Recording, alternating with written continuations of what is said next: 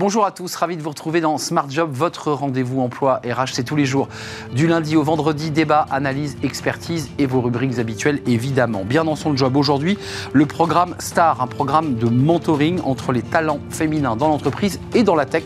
Et on va en parler avec euh, Sophia Shedlivili, elle est directrice France de New Relic, elle est notre invitée.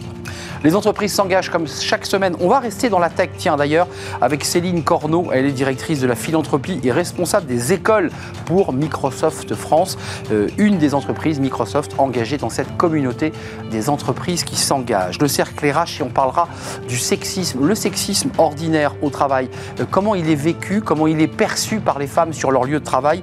On en parlera avec des experts, on parlera de cette nouvelle loi eh bien, qui euh, eh bien, renforce les sanctions et les outrages sexiste. On en parlera avec nos, invités. Et puis dans Fenêtre sur l'emploi, pour terminer notre émission, les métiers du tourisme peinent à recruter les thalassothérapie, notamment. On en parlera avec Marie Pérez Siscar, elle est présidente de France Thalasso. Voilà le programme.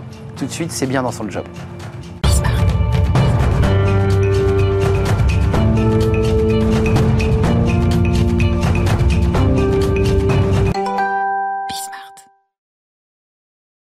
Bien dans son job. Euh, on n'a jamais autant parlé de la place des femmes ou de la difficulté d'ailleurs de recruter des femmes dans, la tech. Euh, c'est un vrai sujet, au-delà même d'ailleurs des, des, enjeux de diversité, c'est un enjeu de performance aussi et peut-être même de transformation de notre société. On en parle avec euh, Sophia Chedlivili. Bonjour Sophia. Bonjour. Ravi de vous accueillir. Vous êtes directrice France de New Relic. D'abord, on va parler de, ce programme, évidemment, le programme Star, mais New Relic, c'est quoi exactement pour qu'on y voit clair?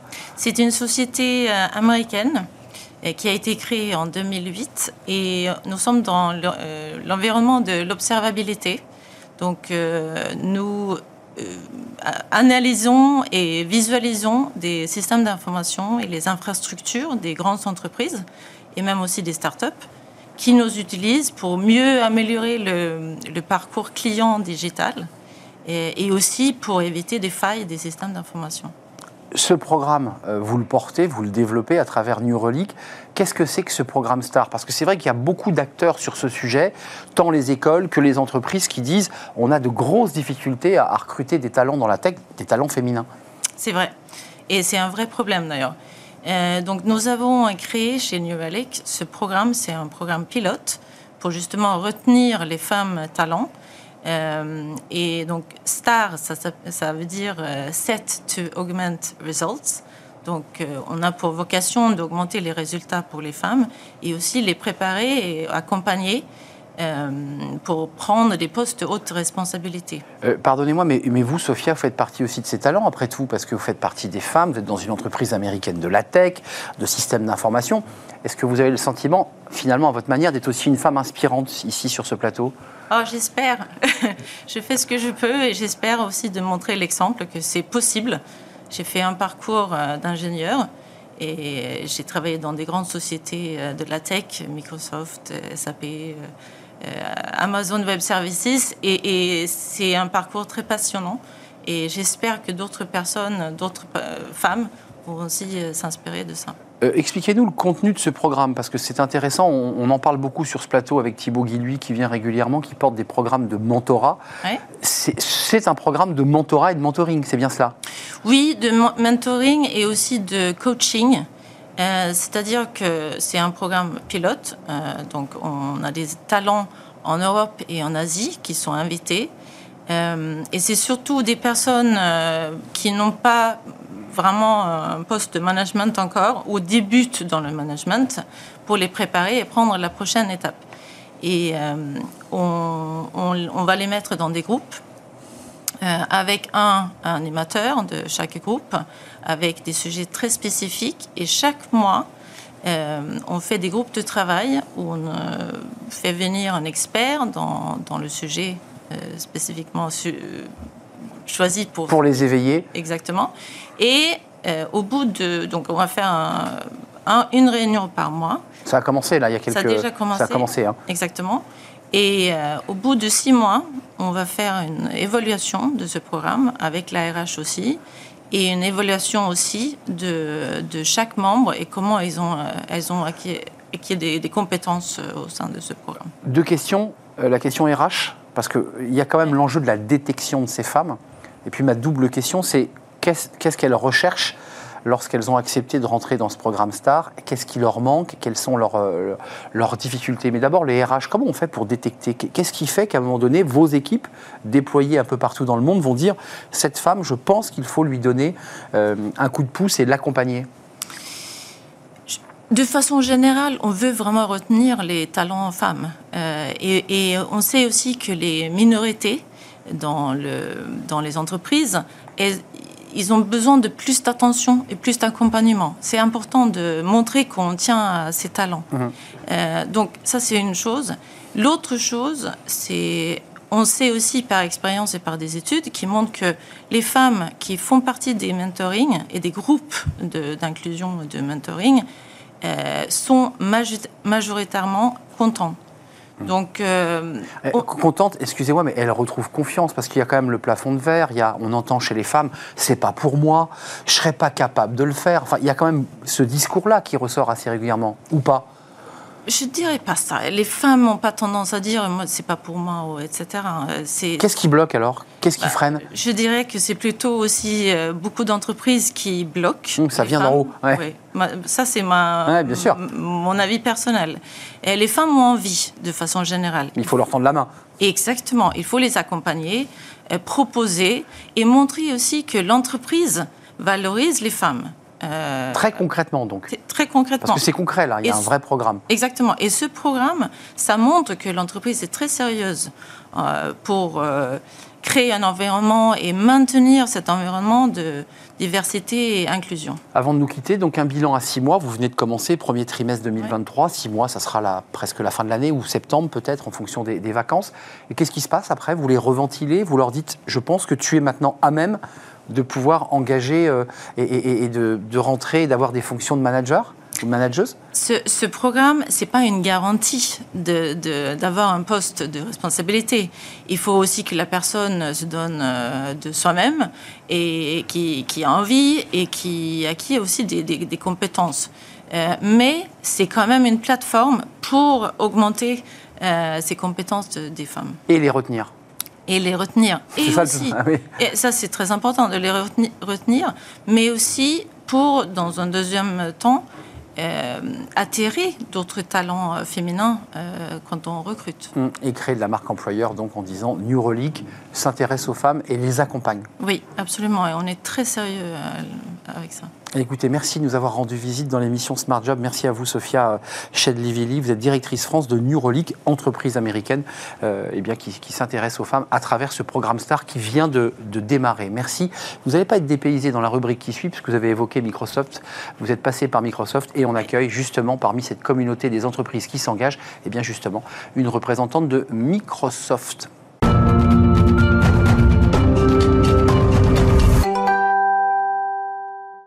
Les entreprises s'engagent, notre rubrique hebdomadaire pour euh, eh bien, accueillir une entreprise qui appartient donc à cette communauté d'entreprises, de milliers d'entreprises engagées. On accueille Céline Corneau. Bonjour Céline. Bonjour. Ravi de vous accueillir, directrice de la philanthropie et responsable des écoles pour Microsoft France. Euh, on va parler de l'entrepreneuriat pour tous. Euh, d'abord, expliquez-nous juste un mot sur le, votre engagement, parce que c'est une question traditionnelle que l'on pose à tous ceux qui appartiennent à la communauté. Microsoft, j'allais dire, peut voler de ses propres. Euh, c'est une très grande entreprise. Qu'est-ce qui fait que vous vous êtes plugué, connecté à cette communauté?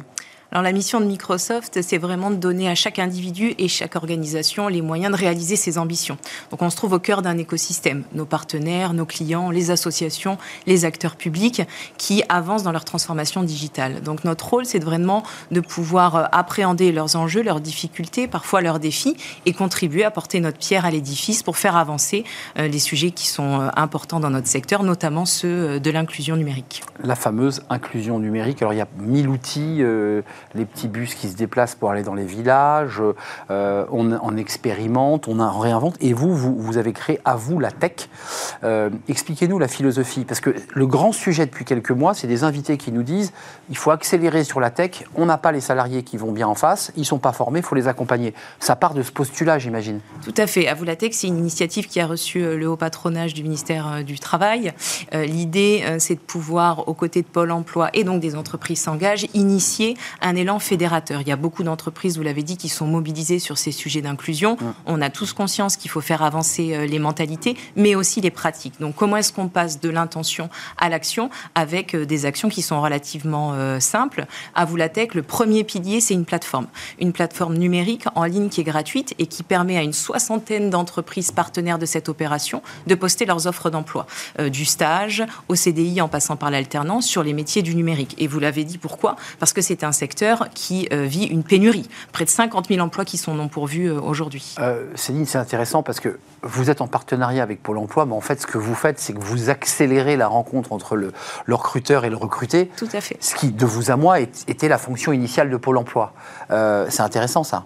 Alors, on le fait ensemble, en fait. Ce qu'on essaye de. Vous envoie les candidats. C'est ça. Alors, on travaille avec Pôle emploi sur les candidats, mais aussi avec les associations qui œuvrent sur le champ de la diversité en France. Euh, parce que dans une offre d'emploi, sur cette plateforme, il est important de donner des signaux hmm. qui vont encourager ces candidats-là à se sentir en confiance pour postuler, par exemple. Toutes les structures qui postent des offres d'emploi doivent présenter leur politique de diversité et inclusion. Qu'est-ce qu'elles mettent en œuvre concrètement Donc c'est au-delà de, l'offre d'emploi. Tout à fait. C'est l'ensemble de, la stratégie de l'entreprise RSE, qualité de vie, c'est ça. Hein Exactement. Euh, concrètement, la difficulté, c'est quoi? Parce que vous êtes au cœur de ce dispositif. Vous êtes une entreprise de la tech mondialement connue. Pourquoi c'est compliqué aujourd'hui de recruter euh, des emplois dans la tech? Pourquoi aujourd'hui euh, les grandes entreprises ou les petites n'arrivent pas à recruter? Alors il y a une pénurie, déjà 50 000 emplois qui sont non pourvus hein, selon les chiffres euh, de la DARES, donc on manque de talents et on s'est privé de viviers de talents qui sont existants et aujourd'hui sous-employés. On a par exemple en France plus d'un million de jeunes qui sont soit sans emploi, soit pas formés. on sait que les taux de chômage parmi les personnes en situation de handicap est deux fois supérieur à la moyenne. Il est vraiment important de se dire que ces viviers de talents sont là, qu'on doit pouvoir les identifier. C'est pour ça qu'on travaille avec Pôle Emploi, avec les associations pour le faire, parce que c'est leur rôle, et de pouvoir au mieux les accueillir dans nos entreprises, les faire monter en compétences aussi, puisque notre rôle, c'est de se dire on parie sur un talent, sur un potentiel, et on accompagne aussi tout au long euh, du parcours du professionnel sa montée en compétences. On va parler de vos, euh, ce, qui, ce a eu lieu en mars dernier, ce, ce, petit tour de France de, Microsoft, qui, qui vraiment pour se connecter au territoire, mais l'aspect formation, on voit que c'est un enjeu, on, voit d'abord qu'il manque de femmes, puis souvent que les gens n'ont pas été formés. Comment vous récupérez, comment vous rattrapez finalement cette difficulté de formation? Tout à fait, donc c'est complémentaire. Il y a bien sûr nos universités, nos écoles qui forment euh, ces nouveaux talents, et on s'est dit qu'il était important de contribuer aussi à former des demandeurs d'emploi, des personnes qui a priori viennent d'un autre secteur ou ne sont pas nécessairement euh, diplômés déjà dans le numérique. Et on a lancé en 2018 un programme qui s'appelle les écoles Microsoft, euh, avec nos partenaires de formation qui sont Simplon et Webforce 3 pour former à ces nouveaux métiers, de l'intelligence artificielle, de la cybersécurité, du cloud ou encore des euh, applications métiers, parce que nous avons cette expertise-là. Mais encore une fois, on ne le fait pas tout seul, on le fait avec des organismes de formation qui sont spécialisés dans la formation inclusive et au service de nos partenaires et de clients qui ont ces besoins de recrutement sur le marché. Pour, vous, Microsoft, euh, je le disais tout à l'heure, vous pouvez voler de vos propres ailes, pas besoin de se mettre dans, dans un énorme réseau, aussi puissant soit-il. Il y, a quoi aussi derrière cette, cette, cette idée, au-delà de, de, de, vendre de, la tech et des logiciels C'est quoi? Montrer aussi que les grandes entreprises se mettent aussi au service de, ceux qui sont parfois euh, précaires, en difficulté. Ça, dit ça aussi Oui, c'est important en fait que l'élan soit collectif. On l'initie, mais on l'initie pas tout seul. On l'initie avec cet écosystème parce que pour faire changer les mentalités, pour avoir des vrais changements sociétaux, on peut pas le faire tout seul dans son coin. Il faut pouvoir partager des bonnes pratiques. Et vous le disiez, ces événements qu'on a organisés en région étaient là pour ça pour réunir les entreprises, les associations et les acteurs publics pour ensemble se partager nos difficultés, nos échecs, mais aussi les solutions qu'on peut tous ensemble amplifier pour faire en sorte d'avoir plus de diversité dans nos métiers. Si on se résume, première chose, aller sur la plateforme Microsoft France qui permet d'avoir des, annonces très détaillées. Très... À vous la tech, exactement. À vous la tech, donc, sur À vous la tech. Et puis euh, les formations, euh, comment ça se passe? On va chez vous, comment, comment on accède? On va directement chez Simplon ou Webforce 3 Exactement. Donc nos deux partenaires de formation, Simplon et Webforce 3, vous avez sur leur site internet toutes les, euh, ouvertures d'école voilà, à venir, vous postulez. Et on espère que du coup vous pourrez rapidement nous rejoindre. On l'espère. Merci Céline Corneau de nous avoir rendu visite, directrice de la philanthropie et responsable des écoles pour Microsoft France. À très très bientôt. Euh, et vous êtes la bienvenue sur ce plateau, évidemment. On fait une courte pause. On parle du sexisme euh, en entreprise. Bah, c'est un sexisme ordinaire, disent les femmes. Euh, on ne se rend pas forcément compte, les hommes en particulier. On va en parler parce que la loi a changé. Et puis des initiatives très concrètes sont prises justement pour lutter contre ce sexisme qui empoisonne la vie et parfois même l'ambiance d'un bureau ou d'un service. On fait le point avec nos invités, c'est le cercle RH et c'est le débat de Smart Job juste après la pause.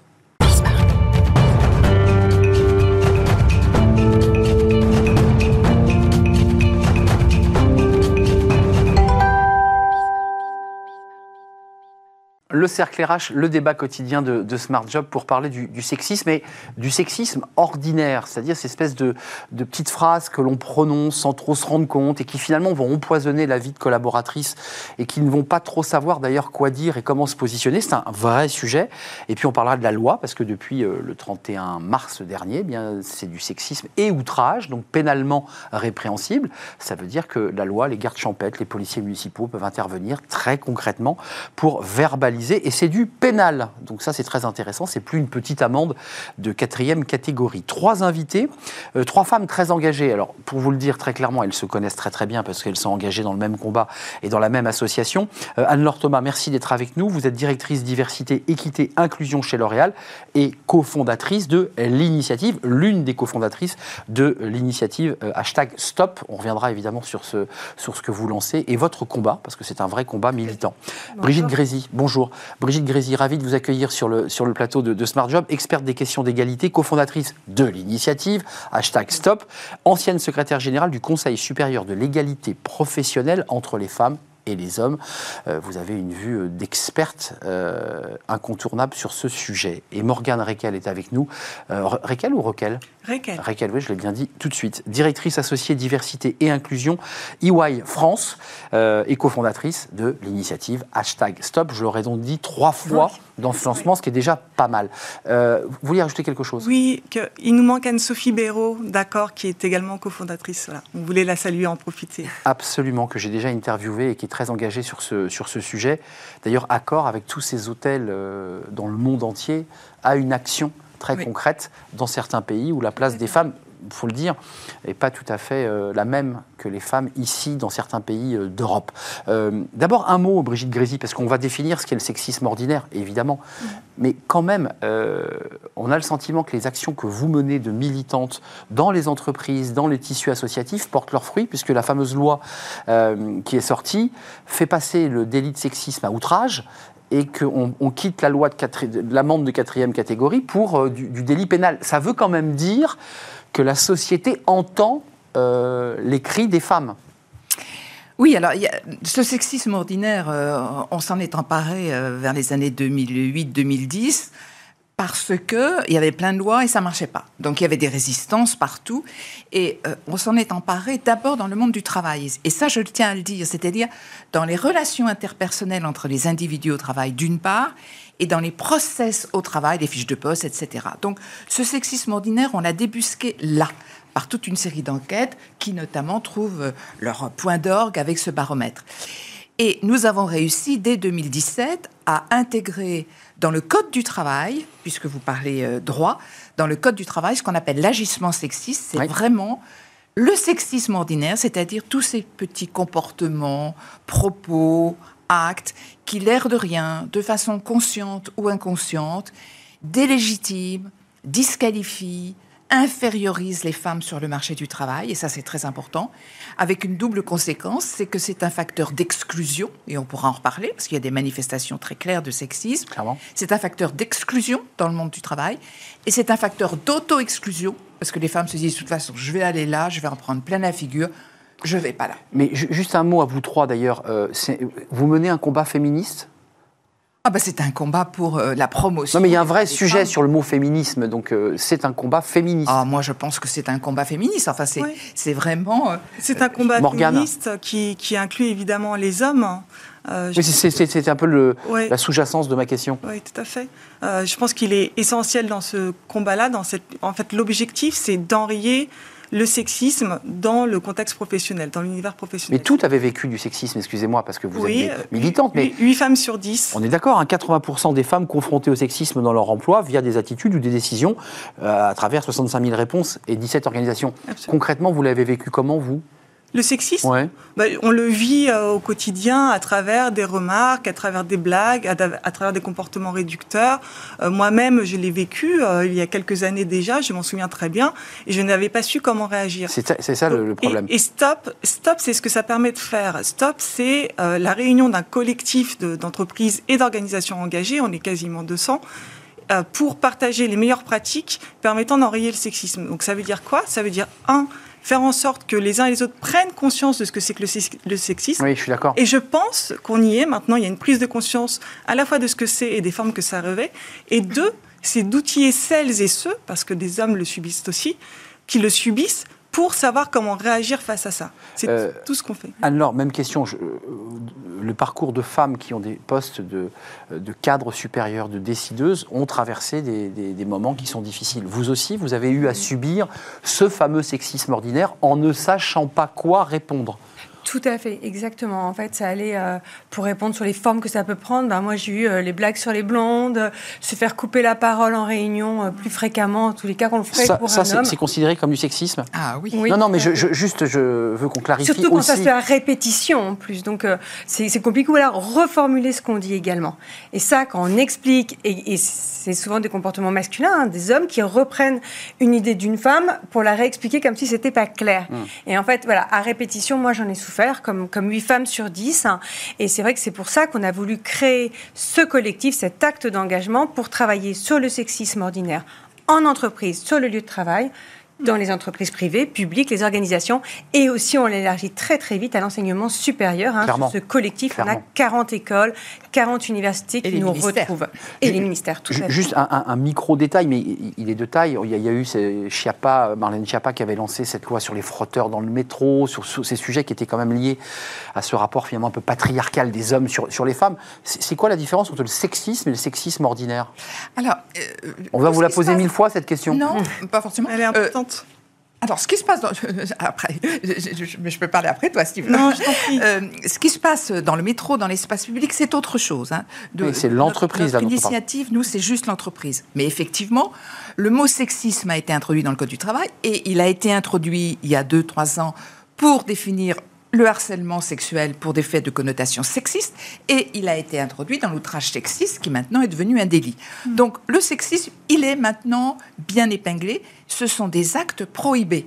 C'est pas la main aux fesses. c'est- Enfin, la main aux fesses, c'est pire que c'est pas du sexisme. Là, c'est carrément de l'agression sexuelle. Absolument. Mais donc, euh, Pardonnez-moi, on peut accumuler des actes sexistes reconnus, validés par un manager lors d'une procédure juridique où on dit bah, il n'y a pas eu d'agression physique au sens propre du mot, mais l'accumulation des propos sexistes fait que euh, on peut considérer ça comme du harcèlement. Est-ce que vous voyez, c'est parce que c'est un débat aussi juridique qui est posé dans l'entreprise. Bah, l'agissement sexiste, c'est différent de du, du harcèlement sexuel et du harcèlement moral. Il faut un faisceau d'indices. Alors au niveau du droit, euh, il n'y a quasiment pas de contentieux au niveau de l'agissement sexiste, parce qu'il est assez difficile à définir. J'y Mais- arrive. Mais nous avons des référents harcèlement, agissement sexiste et harcèlement moral maintenant dans les entreprises, et qui peuvent justement créer Qui et constatent. Des, des cellules Morgane. etc. Oui. Euh, vous vouliez intervenir parce que la difficulté, vous l'avez tout dit, c'est bah, j'ai été confronté, moi je me suis retrouvé un peu bouche bée, et puis finalement c'est mon supérieur hiérarchique, donc je me tais un petit peu aussi au passage. Qu'est-ce qu'on fait? Qu'est-ce que vous dites aux femmes qui nous regardent? Stop, ça veut dire stop, on le dit verbalement? Oui, on le dit Comment on verbalement. Alors, d'abord, re- revenir sur pourquoi on traite la question du sexisme dit ordinaire. Ordinaire. Parce, que, parce que certains diront c'est anodin, ce sont des blagues. C'est exactement ça. Ça, ça n'a, ça n'a- finalement, ce Ça n'est pas, pas ce n'est pas si grave. C'est ça. La raison pour laquelle on travaille sur le sujet, c'est parce que c'est c'est le terreau favorable à des agissements plus graves. Mmh. En fait, c'est une pyramide de la violence. Donc, ça commence par des propos, euh, voilà, euh, de pas C'est très la sympathiques, première marche. Exactement. C'est la première marche vers des agissements très graves et qui, qui, qui, s'ils ne sont pas stoppés, en fait, permettent aux uns et aux autres d'avoir des comportements déviants et d'en arriver à du harcèlement sexuel, des agressions sexuelles. C'est la raison pour laquelle on traite de ce sujet. Oui, juste pour compléter ce que tu dis, Morgane, également, on a fait un premier baromètre hein, il y a deux ans sur le sexisme, on en refait un second là, et les chiffres d'il y a deux ans, avec 65 000 répondants en entreprise, 9 femmes sur 10 ont perdu confiance en elles du fait du sexisme ordinaire. D'où l'importance vraiment de travailler sur le sujet en entreprise. Et ce qu'on s'est dit, et ce qui est important, avec donc Anne-Sophie Béraud, dont on parlait tout à l'heure, Morgane et moi, et on avait besoin de l'accompagnement de Brigitte en tant qu'experte, c'était travaillons ensemble, parce que ensemble on est plus fort, et concrètement, outillons les entreprises, parce qu'il faut d'abord prendre conscience du sexisme ordinaire, savoir ce que c'est. Et pour savoir ce que c'est et en prendre conscience, il faut en parler, il faut communiquer dans nos entreprises, dans nos Afficher. organisations. Tolérance zéro. Exactement. Juste un mot quand même, dans, dans la relation, on, on voit que des femmes, euh, grâce à certaines lois de quotas, elles, elles ont pu être contestées, mais permettent d'accéder au COMEX, au conseil d'administration, et prennent leur place. Il y a encore du patriarcat dans l'entreprise, parce qu'il faut rappeler que dans le sexisme ordinaire, il y a aussi un rapport de hiérarchie, très souvent, entre l'homme et la femme, qui donne le- qui donne l'autorisation à l'homme d'utiliser ces mots. Qu'est-ce que, vous êtes d'accord ou pas avec ça Oui. Il y a de ça quand même. hein Vas-y, après. Euh, je- vous êtes très pense- entre vous. hein. pense- Vous, vous distribuez mais- poliment la parole. Allez-y, Morgane. Je pense que euh, il peut parfois être naturel de coopter des personnes qui nous ressemblent. Si on Oui. revient à la question des stéréotypes, des stéréotypes de, genre, par exemple, l'idée, c'est de, de, de- donner, euh, pour des personnes qui ont des caractéristiques communes, des attributs communs. Et ça marche aussi d'homme à homme. Donc, quand effectivement, dans une pyramide, dans une hiérarchie, les hommes sont en haut de la pyramide, on peut comprendre que naturellement, ils cooptent des personnes dont ils se disent qu'ils leur ressemblent. Donc, le travail aussi sur la question du sexisme, c'est travailler sur ces questions de stéréotypes, hein, et puis pour faire en sorte que euh, finalement on puisse faire la courte échelle à quelqu'un qui ne nous ressemble pas. 93% des Français considèrent que les femmes et les hommes ne sont pas traités de la même manière dans au moins une sphère de la société, qui vient en fait reboucler ce que l'on se dit. Euh, vous avez dit oui de la tête sur la notion de patriarcat et finalement de, de- de puissance hiérarchique. Le sexisme a deux définitions. C'est d'abord une idéologie qui érige la supériorité d'un sexe par rapport à l'autre, c'est-à-dire le sexe masculin, Mmh. et euh, qui voit un monde en quelque sorte binaire avec un coefficient euh, négatif du côté du pôle féminin. Donc du coup, cette catégorisation dont, dont parle- dont tu parles, Mor- Morgane, fait que on arrive à des généralisations mensongères ça. et que on plaque sur les individus des rôles. Et ça joue dans les relations interpersonnelles, parce qu'on est tombé dans la marmite de stéréotypes quand on était tout petit, évidemment. Tout à fait. Et ça joue. C'est culturel, Il c'est en nous. Il y a un sexisme institutionnel. C'est pas seulement un sexisme interpersonnel. Il y a un sexisme institutionnel. Donc il faut déconstruire dans Il l'entreprise. faut absolument analyser tous les rouages, tous les ressorts. Alors, euh, Et- et- comment on déconstruit, excusez-moi, mais comment vous dites à un, un directeur, à un patron de business unit dans un grand groupe, qu'il convoque, qui lui parle, quels mots on met pour dire à un homme qui est puissant dans une entreprise, écoute, je pense que là, tu dépasses les limites. C'est parfois objectivement très difficile. Tout à fait. C'est parfois objectivement très difficile de le dire à un homme et aussi à une femme, hein, parce qu'on on peut aussi en avoir. Non, c'est important de se le dire, donc c'est important d'en prendre conscience et de le dire. Et justement, pour le dire, tout à l'heure, on parlait d'afficher la tolérance zéro. Oui. Toutes ces phrases sexistes, ces comportements, on les a, on se partage nos éléments de communication et nos travaux. D'où- on euh, les affiche. D'où votre association, l'initiative.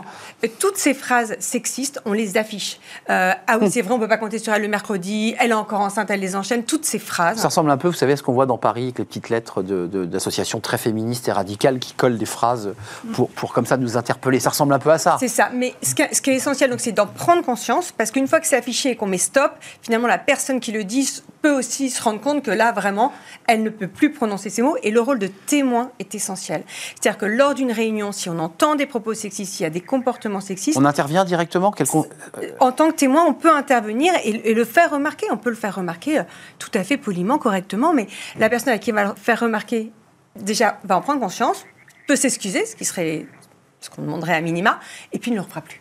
Euh, il faut un CERFA, il faut quoi? Il faut un document? Parce que le DRH, il a besoin quand même, à un moment donné, euh, d'avoir quand même l'oreille. Il est connecté. Aujourd'hui, dans les entreprises, majoritairement, et c'est pour ça que cette initiative est essentielle, c'est le déni. C'est-à-dire qu'il est beaucoup Clairement. plus dangereux pour une femme de, gar- de, de dénoncer ce qui se passe que de le garder pour elle-même. Mmh. Ouais.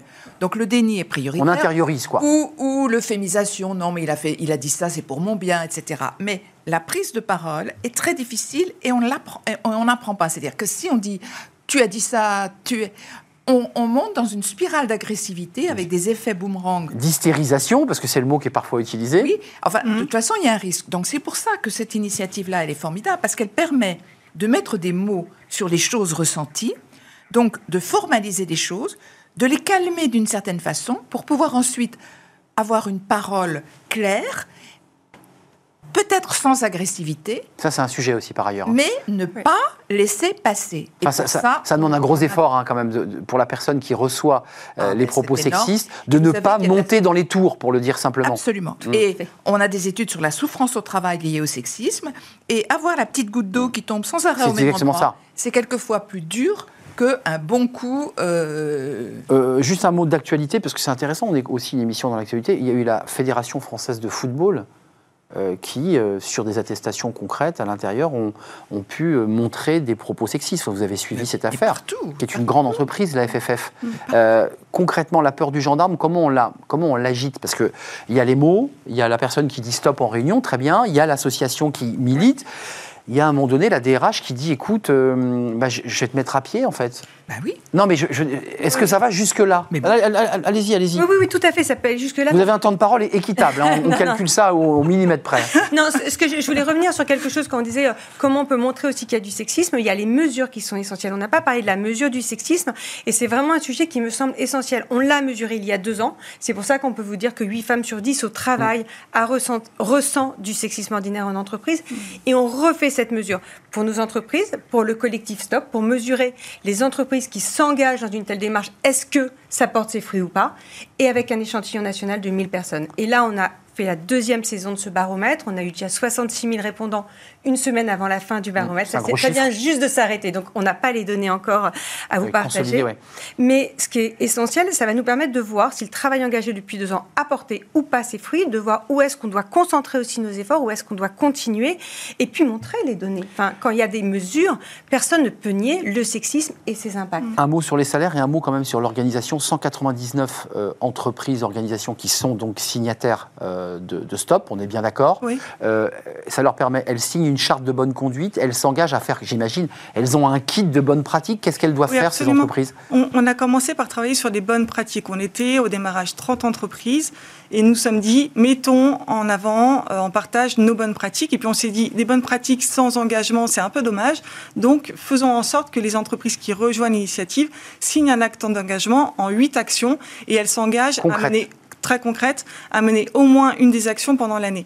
Et on, on a des chiffres parce qu'on collecte chaque année le bilan de l'ensemble des actions réalisées et 9 entreprises sur 10 signataires ont déjà mis en place des éléments de, de l'information, de la communication, de la sensibilisation sur la partie prise de conscience. Ce qui est fondamental parce que c'est Je suis le d'accord. Parce que le ça, c'est le sujet. On, met, on le met sous le tapis, le sexisme ordinaire. Absolument. Hop, on Et le glisse sous le tapis. Voilà. Et les entreprises signataires et les écoles signataires, les administrations signataires ont décidé de ne pas mettre sous le tapis ce sujet et donc de commencer par informer sur ce que c'était. Et vous parliez tout à l'heure de la manière dont on peut euh, sanctionner, travailler euh, sur euh, Oui. le- la manière d'enrayer le, le sujet. L'accès En fait, concret. il y a une manière très, enfin, très simple. Ça prend du temps, mais la pression du collectif est essentielle. Oui. C'est-à-dire que quand on affiche la tolérance zéro, quand les uns et les autres savent ce que c'est, à la fin, lorsqu'en en réunion, un témoin intervient en disant écoute, ta blague, euh, garde-la pour chez toi, on est dans un collectif de travail, on a un code de conduite, la personne ne recommencera pas deux fois et tout autour de la table, les uns et les autres ont entendu. Et je pense que cette pression, que je juge moi très positive du collectif, Oui, c'est pas que la loi. aide à C'est le enrayer, collectif. aide à enrayer ce. ce Brigitte Grézy, un, un dernier mot conclusif.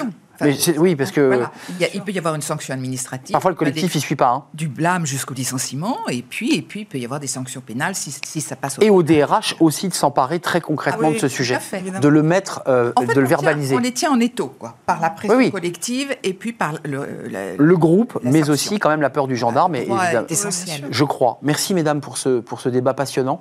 C'était un vrai plaisir de vous accueillir. Donc stop, hashtag stop. Euh, allez donc sur ce, sur ce site pour voir les actions menées. C'est sous le haut patronage, si je ne m'abuse, du, du ministère euh, en charge de l'égalité D'Isabelle Rome. d'Isabelle Rome entre les femmes et, et les hommes. Merci à vous mesdames. Merci. euh, Juste un tout petit mot, pardon. bah, bien sûr, le temps de parole. Mais bien Pardon, entendu. c'est que le collectif Stop a pris tellement d'ampleur que nous ne pouvions continuer seuls Oui. à le piloter, à le gérer. Donc Stop au sexisme ordinaire est porté aujourd'hui par l'AFMD, l'Association française des managers des diversités. Et toutes les informations se trouvent sur le site de l'AFMD. La FMD, je crois qu'on est complet. Là, c'est vrai. Merci, merci Brigitte Merci beaucoup. experte des questions d'égalité, cofondatrice de l'initiative. Merci Anne-Laure Thomas, euh, vous êtes chez, chez L'Oréal et, et cofondatrice, on l'aura compris, de l'initiative hashtag Stop. Et merci à Morgane Rekel, vous êtes chez euh, EY France et cofondatrice de l'initiative hashtag Stop. On termine notre émission avec Fenêtre sur l'emploi comme chaque jour. Et c'est tout de suite.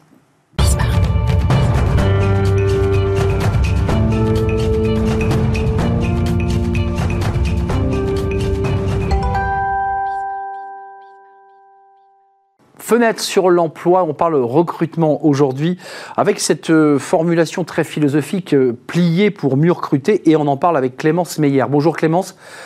Vous nous Bonjour parlez euh, cette fois-ci de, bah, de vos bureaux euh, qui se trouvent à Annecy, là où vous avez installé euh, Solinsky, votre entreprise. Euh, vous avez choisi de nous parler aujourd'hui d'un phénomène assez intéressant que, que vous constatez, qui est, qui est l'idée de, à travers un, un baromètre d'ailleurs, il y, a- il y a quand même les, les offres d'emploi évoluent à l'avantage des candidats. C'est-à-dire, en un mot, les candidats, pour le dire simplement, je ne sais pas si ça va durer, mais ils ont pris la main en tout cas. Et oui, exactement, tout à fait. On a, on a vu ça. On a en effet analysé plus de 4000 offres entre 2022 et 2023. euh, et de façon à pouvoir vraiment euh, évaluer de manière très concrète ces évolutions contractuelles hein, aujourd'hui.